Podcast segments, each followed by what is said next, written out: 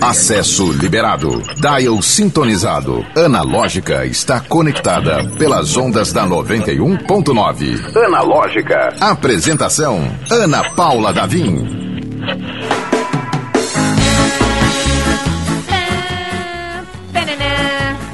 Em Natal, 5 horas e 2 minutos. Pois é, está começando. Não, né? Voz de canto nenhum. É o Analógica, o programa mais fofinho, mais divertido, mais linducho, mais macio, mais lúdico da Rádio Potiguar e, quiçá, do mundo inteiro. Pois é, a gente é analogicamente digital. Quer escutar a nossa conversa agora? De qualquer lugar do mundo? De Santa Catarina? Das Ilhas Maldivas? Aí eu não sei se das Ilhas Maldivas você vai querer estar escutando um programa de rádio, porque tem coisas mais legais para fazer. Mas, de qualquer forma, a possibilidade existe, é só acessar youtube.com barra 91FM Natal, a gente já está ao vivo.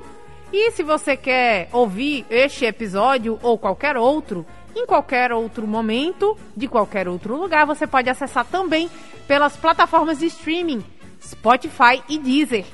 Todo dia a gente tá lá, salvo, bonitinho, redondinho, com a conversa que rola aqui no estúdio e também fora dele. Por exemplo, o, o, o entrevistado de hoje está falando de Santa Catarina. Pois é, daqui a pouquinho a gente apresenta ele, porque a gente vai apresentar os viajantes do espaço-tempo do Analógica que fazem esse programa acontecer.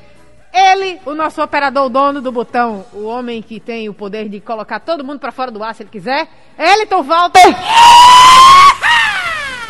E o nosso querido produtor, o cara que está mandando muito na nossa agenda do Analógica, André Samora, uma salva Segura, de palmas. Garoto. É, o André Samora merece palmas e muito mais. Por quê? Especificamente por quê? Ontem a gente teve uma viagem, uma viagem por mar, né? A, a analogia, com o Wilfredo Schurman, da família Schurman. E hoje a gente vai fazer, uh, vai coletar histórias de viagens por terra. O nosso convidado do dia, que está pertinho no coração, né? Porque tá em Santa Catarina, tá falando remotamente com a gente. É o Roy Rudnick. Falei certo, Roy? Falou, falou. Seja muito bem-vindo. É, você está aqui na companhia, na minha companhia, e também da Odile Cerejo, que está aqui toda terça-feira. Belíssima. Odile, você gosta de viajar? Amo. Ama viajar, porque a Odile, a viagem dela é outra. Ela, ela chega toda terça-feira fazendo a gente viajar por histórias magníficas de literatura. Mas viajar com o próprio corpo, viajar também, também, também curte, é, né? Também é bom, né? Legal. Uh, conta pra gente qual é a dica de livro que você traz no dia de hoje. Podemos começar Podemos, já? você tem cá. Então, hoje eu queria falar de O Peso do Pássaro Morto. Olha, esse é babado. É, esse livro, ele não é suave, não é assim fofo, é, é, um, é uma história assim meio mais para pesada mesmo, mas é uma leitura que, que deve ser encarada assim. É, é, a Aline B é uma autora nacional que e esse livro foi o livro de estreia dela e já fez muito sucesso, o que como o pessoal costuma dizer joga um peso também nela, né, para quando lançar o próximo, mas isso já aconteceu, ela já, já, agora na pandemia mesmo, no ano passado ela já teve um segundo livro que foi muito bem recebido também. Mas o peso do pássaro morto, ela resolve contar a história de uma de uma personagem principal, que é uma mulher que ela não dá o nome, mas é interessante porque ela conta na, na primeira pessoa a história de uma menina que começa aos oito anos de idade e a gente vai acompanhando a vida dela, só que tem saltos, não, não é assim ano a ano. Ela vai contando a menina aos 8, depois aos 17, aos 18, depois ela pula para os 28, é, 37, 48, 50, 52. Enfim, ela, vai, ela dá uns saltos na história e, e, e essa transição da escrita, né, da, da, da criança para essas fases da vida vão mudando. Enfim, ela vai enfrentando problemas. O livro inclui é, o tema da violência sexual. Então, como eu disse, não é uma, uma história suave, mas é, é assim, é, é, é, é meio É triste, necessário. É necessário, é assim, é, se você for vendo a sinopse, né, como eu disse, conta essa, essa, essa vivência dela, né, de criança, até a vida adulta, até a fase mais madura. E é, ele está no Kindle, né? Para quem gostar. Foi a minha primeira, primeira, primeira leitura no Kindle. Eu vou até mostrar para quem está vendo pelo, pelo YouTube. A capa eu vou ter que mostrar assim, porque eu li no Kindle, não tenho ele fisicamente aqui. Mas é da editora Nós. A, a Aline é uma autora super jovem, assim, né? Uma, uma, uma autora contemporânea. Eu gosto de, de, de trazer dicas assim, porque, enfim, né? Se for atrás de clássico, de, de livro mais antigo, a gente, é, é, mais fácil da gente ter esse tipo de, de, de informação, né? Sim. Na escola, enfim, ou, ou, em todo lugar, nas coleções mais antigas. E Mas... curiosamente, desculpa interromper, curiosamente, é, eu participei de um grupo que falou muito desse livro. Ah, é, é um, um, dos livros mais necessários de se ler de literatura contemporânea brasileira. Né? É muito bem falado. É, foi a dica de um amigo meu, Fernando, num, num clube de leitura também. Um beijo para os meus amigos com quem já participei de clubes também. Foi uma dica dele, ele leu, porque conversou com ela no Facebook, olha, olha só, com a própria autora, e se interessou tal. E, enfim, é, a explicação do título do livro está na história. Mas, enfim, ela tem, é uma pessoa que tem uma história. A, a, a, a personagem principal tem uma história de vida assim, meio pesada, mas é, é é isso. Quem se interessar por uma coisa assim mais, talvez, talvez de chorar, vale a pena encarar aí. Odile, muito obrigada sempre com dicas maravilhosas obrigada e necessárias pra gente dar uma refrescada e dar uma lida e mudar de ares. Às vezes mais pesado, às vezes mais divertido, mas é. sempre muito bons. Odile Cerejo e suas dicas. Odile Lê, eu tô com esse trocadilho horrível. Mas uma hora a gente vai acertar no trocadilho. Muito obrigada. Segue com a gente se quiser viajar pelas histórias do Roy Rudnick. Roy, seja muito bem-vindo aqui ao Analógica. Uh, e eu já vou começar com a pergunta de cara, né? A gente apresentou, antes do programa começar, a gente falou, fez um teaserzinho, que você e sua esposa Michelle Weiss uh, lançaram oficialmente um livro fotográfico de que registra duas viagens de volta ao mundo. Não é isso? Verdade, é isso mesmo. E aí a pergunta que não quer calar, que é a, a primeira pergunta que todo mundo aqui no estúdio fez. Como é que foi essa volta ao mundo, duas voltas ao mundo de carro? Como é que esse carro passou? É o mesmo carro? São carros diferentes para cada continente? Como é que funciona essa logística? Não, é o mesmo carro.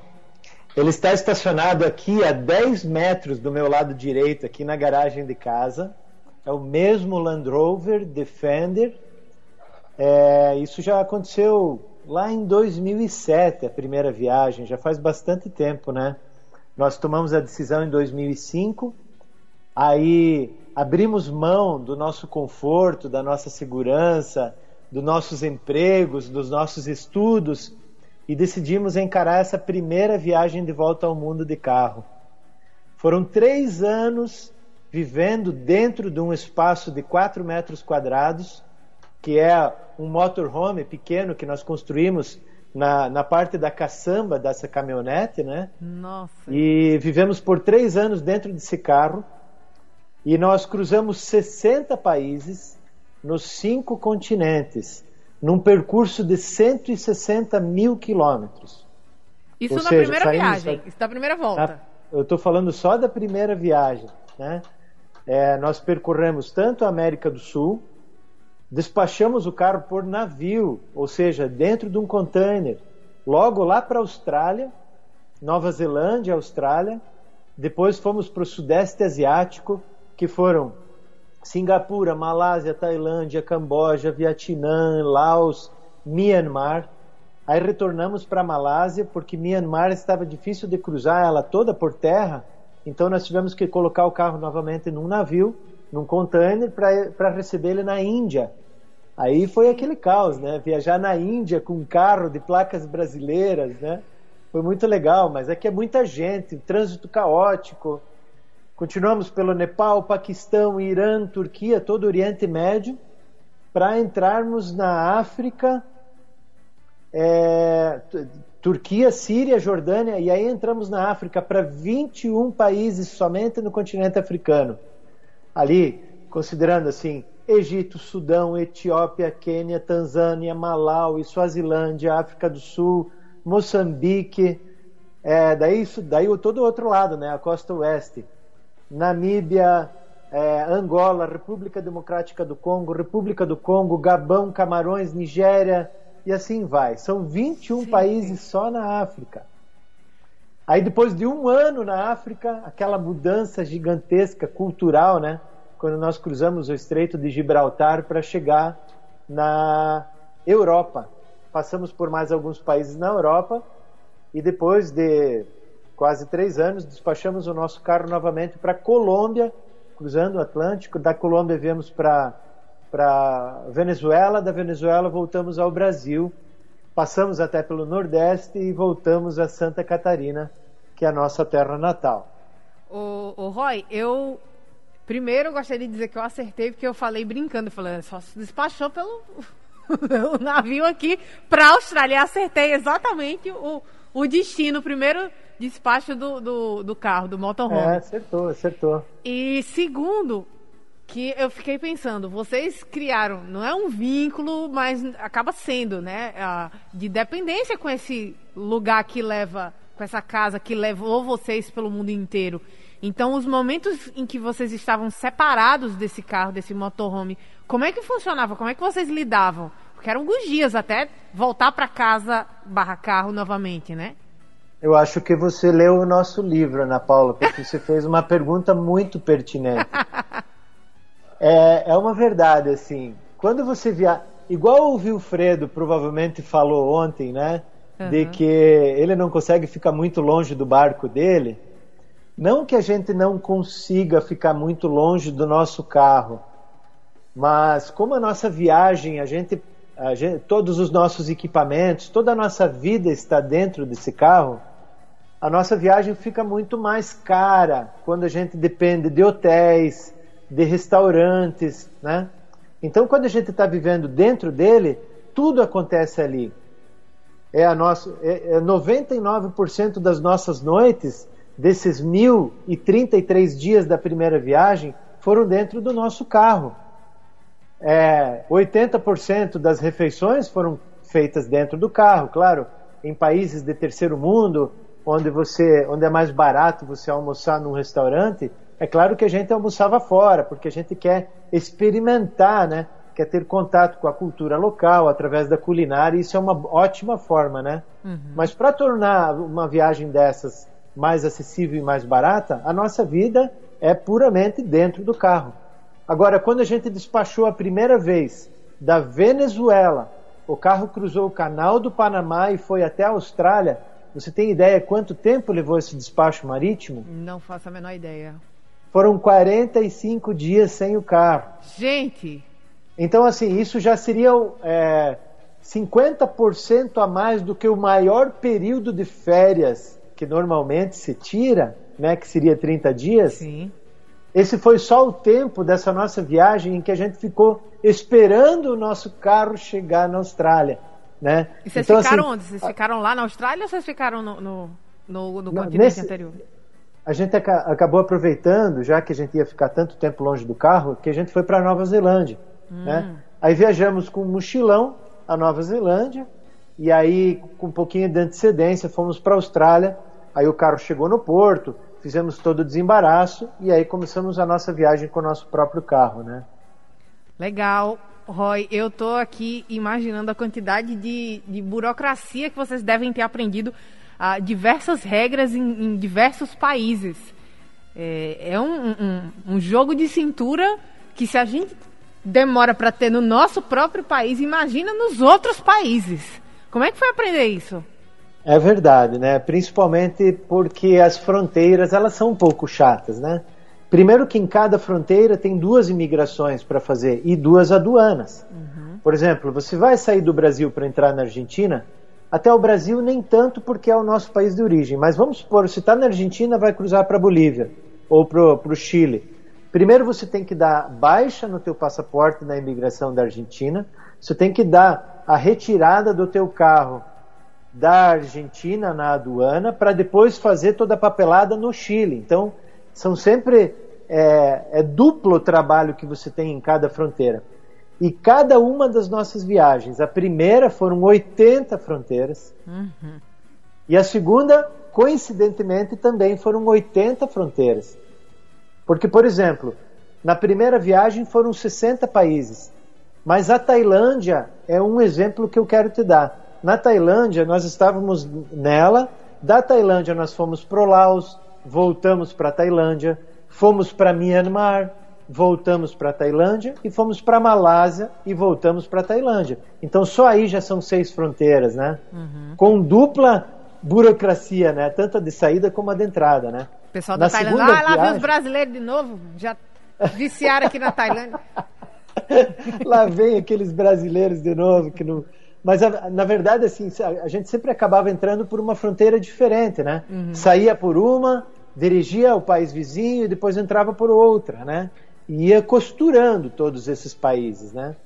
A Rússia, por exemplo, nós voltamos cinco vezes para a Rússia, Nossa. cinco vezes, né? Só que a Rússia foi na segunda viagem, né? A segunda viagem a gente partiu, é, foram quatro anos e meio depois que a gente voltou da primeira viagem de volta ao mundo. Aí nós escrevemos esse primeiro livro, até já que vocês gostam de literatura, né? Esse livro aqui, ó, que é o Mundo por Terra, onde uma fascinante volta ao mundo de carro, nós escrevemos depois que nós voltamos da primeira viagem de volta ao mundo. Né? Começamos a vender esse livro. É, graças a Deus o livro foi muito bem. Nós conseguimos levantar fundos, recurso para fazer a nossa segunda viagem de volta ao mundo.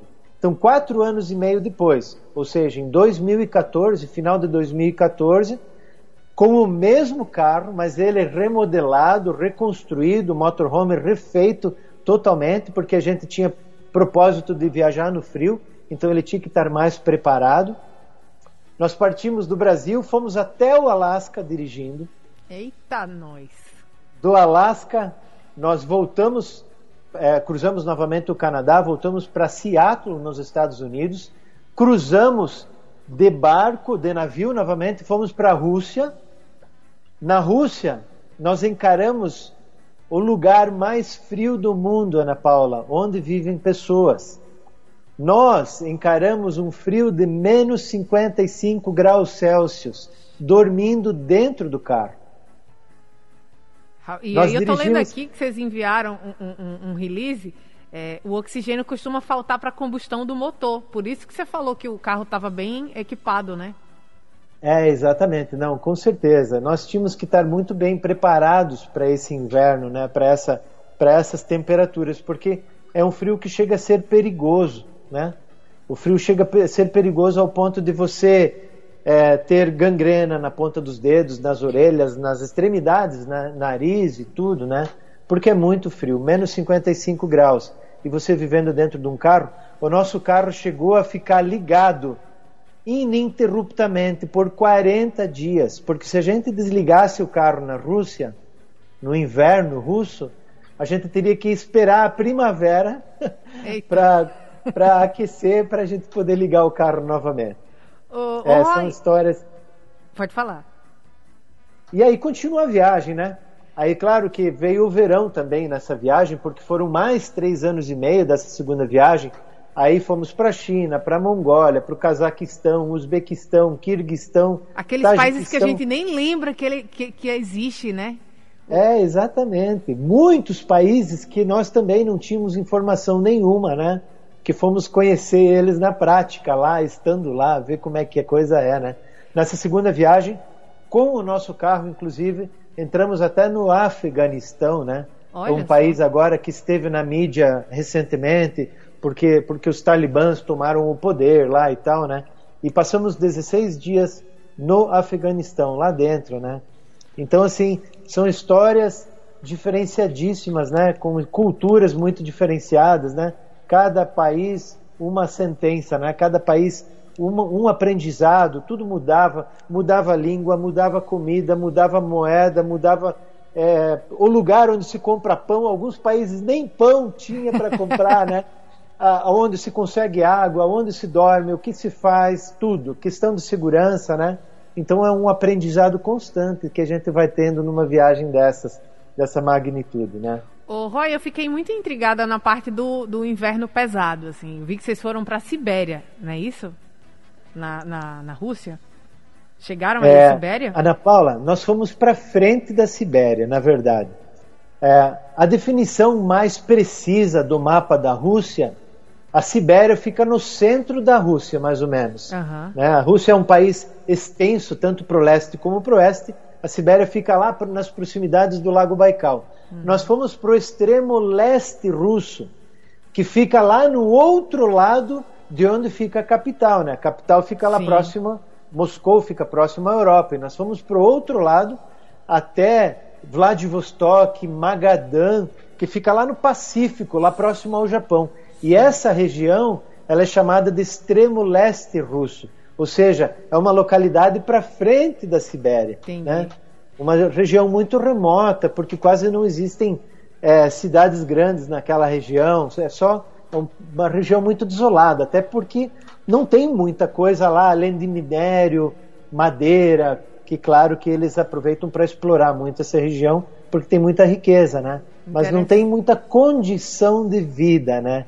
Vamos dizer assim. E aí a, a, minha curiosidade é justamente essa, assim, é o, o tempo, o, a, o, clima é extremamente pesado, né? Então é muito frio, uh, não tem muito movimento turístico. Então assim, a motivação de ir até lá foi qual? Foi a, realmente a dificuldade, essa, esse senso de aventura ou, ou vocês acabaram tendo, não, a gente vai fazer um, um, mapa específico. Como é que foi decidir, não, vamos para lá mesmo, vamos passar perrengue no frio?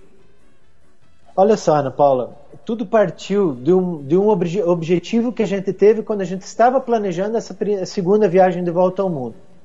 A gente estava. Esse mapa que está é, atrás de mim, pendurado na parede, é o mapa que nos ajudou a planejar essa segunda viagem de volta ao mundo. Então a gente percorria as estradas desse mapa com o dedo para decidir para onde a gente iria, né? Uhum. E, a, e, a, gente queria nessa segunda viagem conhecer o Alasca. E quando a gente estava olhando mais atentamente ao mapa nessa região do Alasca, nós percebemos que onde terminava a estrada naquele mapa, que é lá na região de Prudhoe Bay, lá em cima no norte, Dead Horse que eles chamam, uhum. é, essa linha de latitude se chamava linha da latitude 70. É a 70 graus norte, ou seja, aí tem a 80 e a 90 já seria o polo, né? Então Nossa. a linha da latitude 70 são apenas 20 graus abaixo do polo norte, né? E aí a Michelle ainda falou assim: "Puxa, Roy, que tal a gente dar uma olhada no mapa se não teria uma localidade por continente que se conecta à, calota norte polar, né? Que a gente pudesse chegar de carro é, até a linha da latitude 70. Aí nós olhamos na Europa, a gente conseguiria chegar na Noruega e a gente conseguiria chegar dirigindo. E fomos e chegamos lá. E na parte da Ásia, a parte asiática, não existem estradas que chegam à latitude 70. Hum. Mas existe a possibilidade de dirigir até lá por cima de rios que congelam no inverno. E nós fomos descobrir isso muito tarde, porque a gente já tinha decidido, ah, então vamos, vamos encarar uma latitude 70 em cada continente. Vamos embora, né? E como a gente tinha aquele compromisso da latitude 70, depois, quando a gente começou a pesquisar mais, é que a gente descobriu que lá não existem estradas, e essas estradas são as chamadas Zimnik, que é a estrada de inverno, que o rio congela aí ele se torna estrada e você dirige por cima de um rio. O nosso segundo livro, que é da segunda viagem de volta ao mundo, olha a capa desse livro. É uma estrada de inverno. Essa é uma estrada congelada, ou seja, esse é o rio Iana. Só para quem, quem tá ouvindo a gente pelo rádio, o, o Roy Rudnick também tá com a gente pelo YouTube, youtube.com.br 91FM Natal. Então ele está mostrando aqui algumas imagens, tem um mapa mundo atrás dele que deve ser de fazer inveja a qualquer um, que deve estar todo riscado, todo com, com, com um pontinho, né, Odile? no livro de fotos, eu vou conseguir mostrar toda a nossa trajetória. É, é uma trajetória imensa, né? As, as linhas azuis é a segunda viagem de volta ao mundo e a linha vermelha é a primeira viagem de volta ao mundo. Que legal. Ou seja, nas duas viagens foram 103 países percorridos, né? um total de 301 mil quilômetros dirigidos, tudo com esse Land Rover que está estacionado aqui do meu lado. Hoje ele está aí com 370 mil quilômetros, guardado aqui na garagem de É, casa. tá, tá seminovo isso aí, viu? Dá, ô, Elton, dá pra vender tranquilo aí. Pela, pela quilometragem, mas o carro tá caprichado, gente. O carro que aguentou o calor africano e o, o inverno ah, russo, siberiano, ele tá preparado pra tudo. Esse carro é o melhor amigo que alguém pode ter. Ana Paula, até tem uma curiosidade bem legal sobre essa região que nós estivemos na Rússia, né? Que nós cruzamos por três cidades. Uma se chama Yakutsk, outra se chama Oymyakon e a outra Verkhoyansk. Essas são as três únicas cidades no mundo em que a temperatura entre o inverno e o verão pode variar 100 graus. Ximari. Olha só, no verão fazer 35 graus positivos e no inverno menos 65. Meu Deus do céu. E o recorde de temperatura negativo no mundo aconteceu em Oymyakon, nessa cidade que nós estivemos com menos 55 graus. O recorde registrado num termômetro normal desses de casa, de mercúrio, foi sete, menos 71,2 graus de temperatura. Mas, gente, é, é corajoso, viu? Vocês são muito corajosos. Vamos ali experimentar o, o- é grau 70, é? Que chama? A lati, latitude 70. Latitude né? 70. Vamos lá 70. experimentar. Pegar uma Ah. friaca danada. E, Mas e- na verdade, o gostoso de tudo isso, de a gente se colocar objetivos bem desafiadores e diferentes, a gente jamais iria querer morar num lugar desses. Mas conhecer e entender como essas pessoas vivem é muito legal, sabe? Ver essa cultura, ver como que esse povo sobrevive, o que que eles comem, de que eles vivem, como é que é o aquecimento deles. Isso já é um prato cheio, sabe? Porque tem tanta coisa diferenciada nessa região que se a gente não for lá, ver em loco, a gente jamais iria saber. Eu vou citar um exemplo só. Nós comemos carne de cavalo, carne de rena e carne de peixe cru, congelado, assim como se come um picolé. Muito Olha interessante, só. né? Porque eles acabam conseguindo ingerir a proteína, mesmo que não consigam fazer um fogo para cozinhar ou assar essa carne, eles ainda conseguem ingerir a proteína. E quando a, quando a temperatura baixa tanto, um, para você ter uma ideia, um freezer, né, aquele freezer que nós congelamos a nossa carne em casa, ele é menos 18 graus. Imagina menos 55 graus. É. Isso mata qualquer bactéria da carne, ou seja, a carne perde qualquer perigo de contaminação, né? Então, assim, é, são coisas que só estando lá mesmo para se entender, ver como é que a coisa funciona, é muito legal, muito bacana. Ô, Roy, eu tô, tô aqui pensando que você tem uma filhinha, né? Você e a Michelle tem uma filhinha. Não vai faltar história pra essa menina perguntar, viu? Pai, conta daquele dia. É verdade. Né, tem- A, a, a questão é o seguinte, Ana Paula. Hoje em dia ela vê os nossos livros, né? Ela vê as nossas fotos e ela fica perguntando assim: Papai, mamãe, aonde eu estou nessa foto aqui? Oh. Eu não estava junto, eu não estava junto, né? Então isso é uma responsabilidade para nós no futuro, né? Quem sabe vamos ter que levar ela numa terceira viagem de volta ao mundo. aí? Eita, vem aí. é, vamos ver, né? Ô, O Roy, a gente... futuro a Deus pertence, né? Pois é. O programa Analógica é 100% digital. Acesse o streaming pelo YouTube e Instagram da 91.9. Confira ao vivo o que está rolando dentro do estúdio. Analógica. Com Roy Rudnick, autor do livro Mundo por Terra, Cada Canto do Mundo. E já aproveitando para responder a Isis Bezerra, que entrou aqui na nossa transmissão pelo youtube.com.br 91FM Natal. Ah, lá, ele e a Michelle Weiss contam tudo sobre essas viagens maravilhosas a bordo de um motorhome. há alguns anos passeando mundo afora, literalmente. Ô, Roy, antes da gente seguir na nossa conversa, eu preciso dar uma dica que tá aqui pertinho, não tá tão longe assim, não tá numa latitude inacessível. Tá, é um paraíso localizado aqui do lado, para quem está em Natal, na Ponta do Morcego, em Areia Preta, que é o Cais 43, um bar todo estilizado, todo com, com, estilo de cais, literalmente. Então, além de petiscos, pratos deliciosos e uma decoração que é uma atração à parte, a gente tem a vista direto para o mar, as ondas quebrando de uma forma bucólica e linda e super inspiradora. Hoje é terça-feira, hoje é aquele dia, dia de chopp triplo por R$ 6,99, isso mesmo. Um chopp, você pede um, recebe três por R$ 6,99 lá no Cais 43, minha gente. Tem mais, durante todos os dias você tem motivo de sobra para atracar o seu barquinho lá no Cais 43, sabe por quê?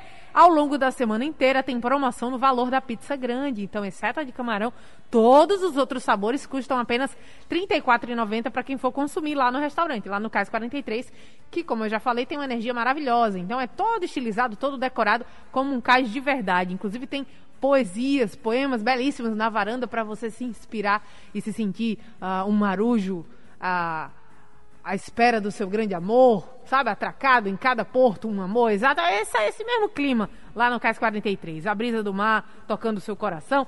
Não pode dar um pulo já hoje, não tem problema. Agenda o happy hour dessa semana, porque toda sexta o shopping sai por apenas R$ 2,99. Isso, isso mesmo, R$ 2,99 toda sexta-feira. Aproveita, sabor, qualidade, preço bom e o visual encantador. E aproveita para seguir o arroba CAIS43 oficial para ter a, agenda, o cronograma sempre à mão, tem música ao vivo, tem promoção. Então, arroba CAIS43 oficial.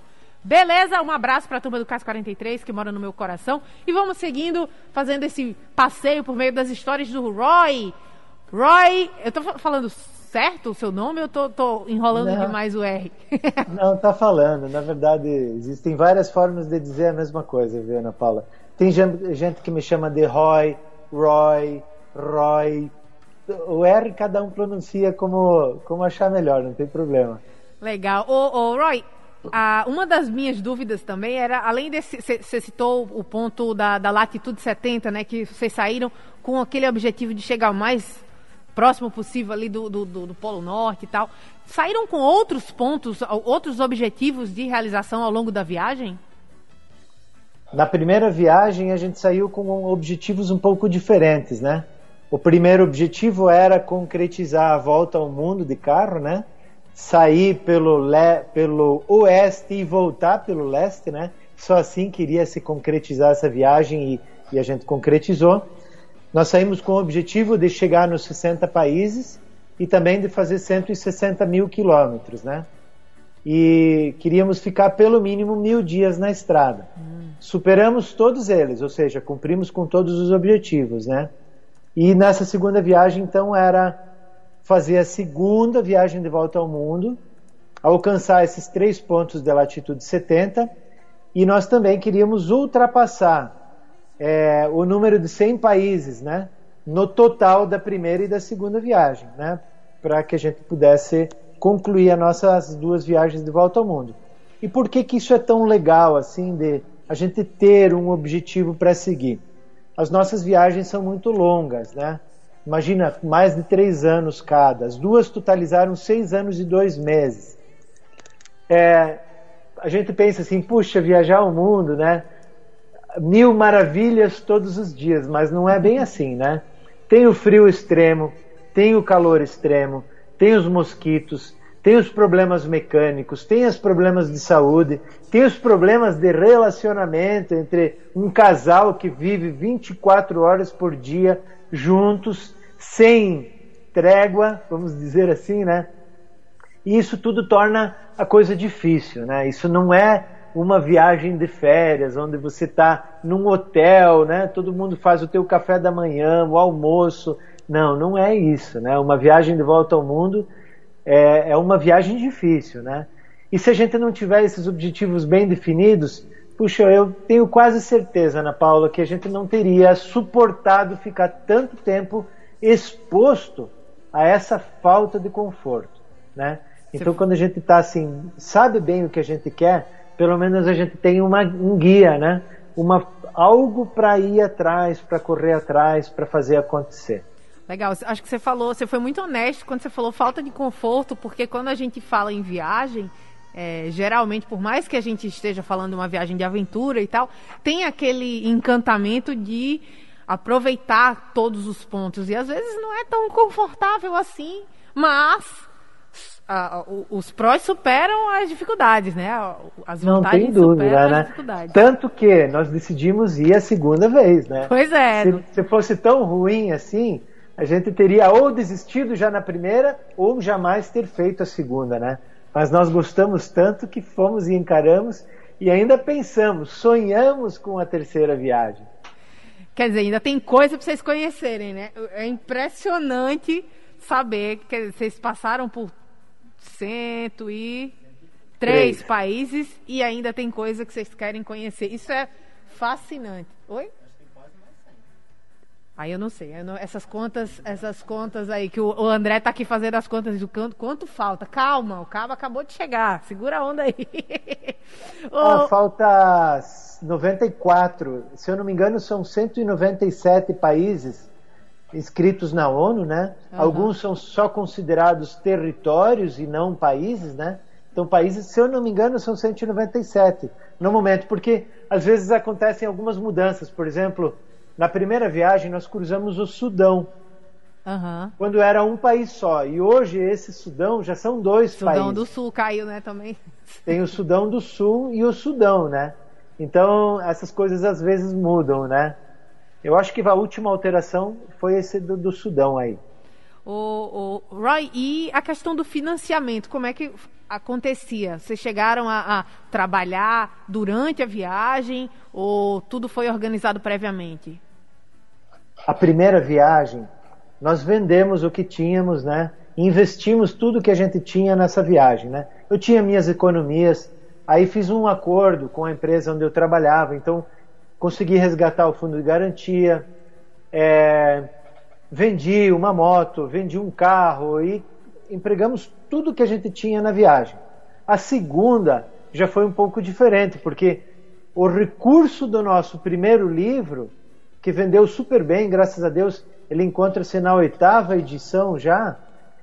Ele foi o nosso principal financiador da nossa segunda viagem, né? Que legal. E Ana Paula, assim, nós não trabalhamos em viagem, não.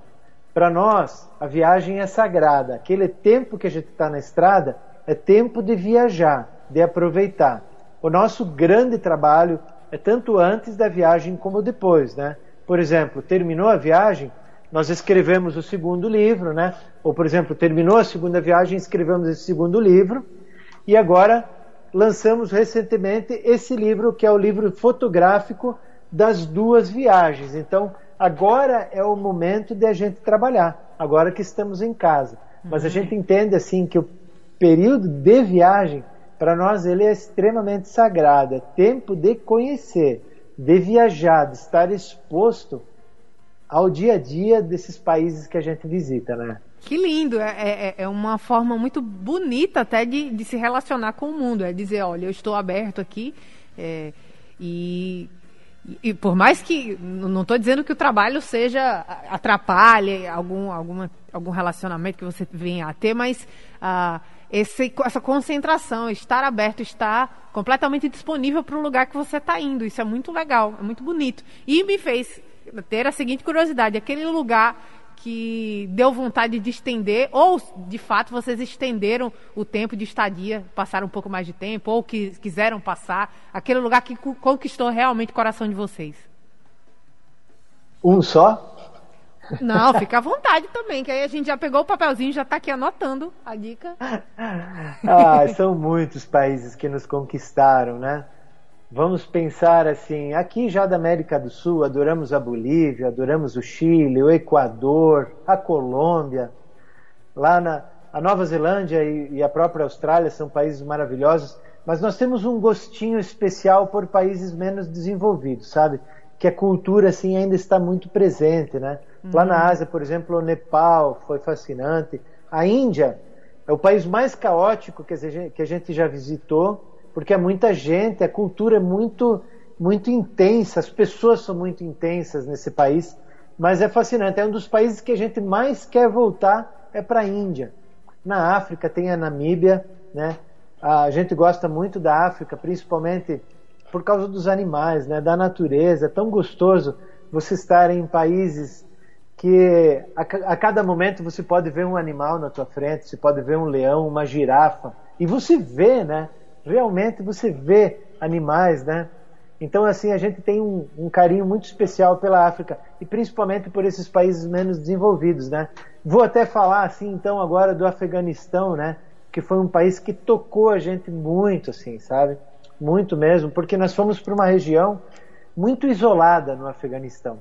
Foi a única região dentro desse país que nos foi permitido o visto, né? Que nos foi dado o visto para a gente conhecer, porque ali ainda era um país, uma, uma, uma área que estava um pouquinho mais segura. E a gente foi para as montanhas, a gente foi caminhar, a gente foi para umas regiões, fizemos uma caminhada de nove dias, de 160 quilômetros, nas montanhas do Afeganistão. Nossa. Abandonamos o nosso carro e fomos caminhar.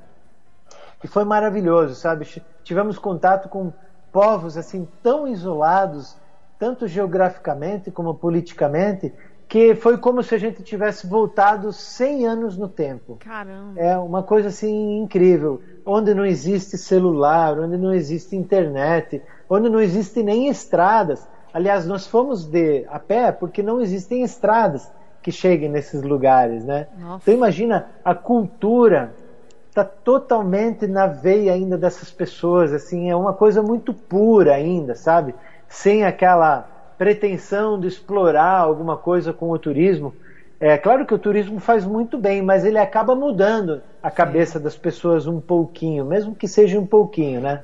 O... Então, a gente gosta muito, assim, dessa, dessas regiões muito inóspitas, uhum. muito é, é, ainda é, que está enraizado, assim, essa questão é, da cultura nativa, sabe? Aquela milenária, originária ali, né? Anos aquela original mesmo. O, o Roy, nosso tempo está esgotandíssimo, mas eu preciso perguntar uma pergunta, uma curiosidade pessoal minha, assim, desse, dos países que a gente até brin brincou, os Kirguistão, Tadiquistão, Cazaquistão. Tem alguma coisa que chamou sua atenção sem a rima proposital?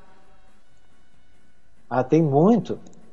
Tem muito. Nossa, falando que, que chamou a atenção nessa região, você diz? Sim, sim. Ou voltando aí para o Afeganistão, né? Mas até esses outros países, o próprio Cazaquistão, o próprio Uzbequistão, né? Eles não são países conhecidos no momento, mas foram países riquíssimos naquela época da Rota da Seda, né? Que existiam as caravanas que vinham da China para a Europa e passavam por esses lugares, né?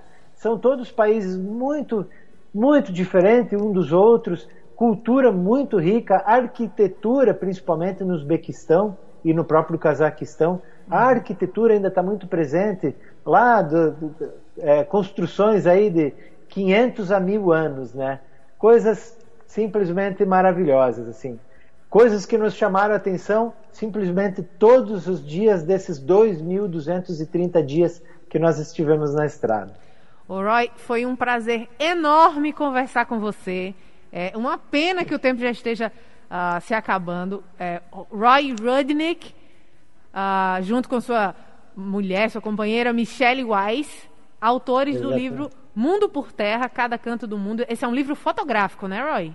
Esse é o fotográfico. Eu posso fazer um convite rapidinho para as pessoas deve. que quiserem conhecer um pouquinho mais do nosso projeto, Ana Paula? Sim, por favor. Tudo, tudo que tem o nome Mundo por Terra é o nosso projeto. Então nós temos o Instagram, que é o arroba Mundo por Terra, nós temos o canal do YouTube, nós temos o nosso site, né, que é o www.mundoporterra.com.br e lá nós temos a nossa loja. Se alguém se interessar por, por um dos nossos livros, nós mandamos aí para o Brasil todo um frete super barato, livros que valem muito a pena, porque tudo isso que a gente não consegue falar aqui por falta de tempo, porque precisaria duas, três semanas para falar de tudo, Está tudo escrito nos nossos livros, tanto no livro fotográfico como nos nossos livros de história. Pois é, foram 2.230 dias de viagem, gente. Vale a pena parar um pouquinho e pegar essa seleção de histórias fantásticas que a gente conseguiu pegar aqui ainda um pouquinho no Analógica com o Roy Rudnick. Muito obrigada, Roy. Uh, fico na, na torcida para a pequenininha, não sei o nome dela, sua filha pequena de três anos, para quem sabe um dia ela está compondo novas aventuras com os pais aventureiros no mundo por terra. Obrigadão, Roy. Obrigado. Serena é o nome dela, só para registrar. Serena, tá? Com Serena certeza. Quem um sabe um dia ela escreva o livro dela, né? Olha lá, vai ser incrível. Já está sendo incrível. Muito obrigada, Roy.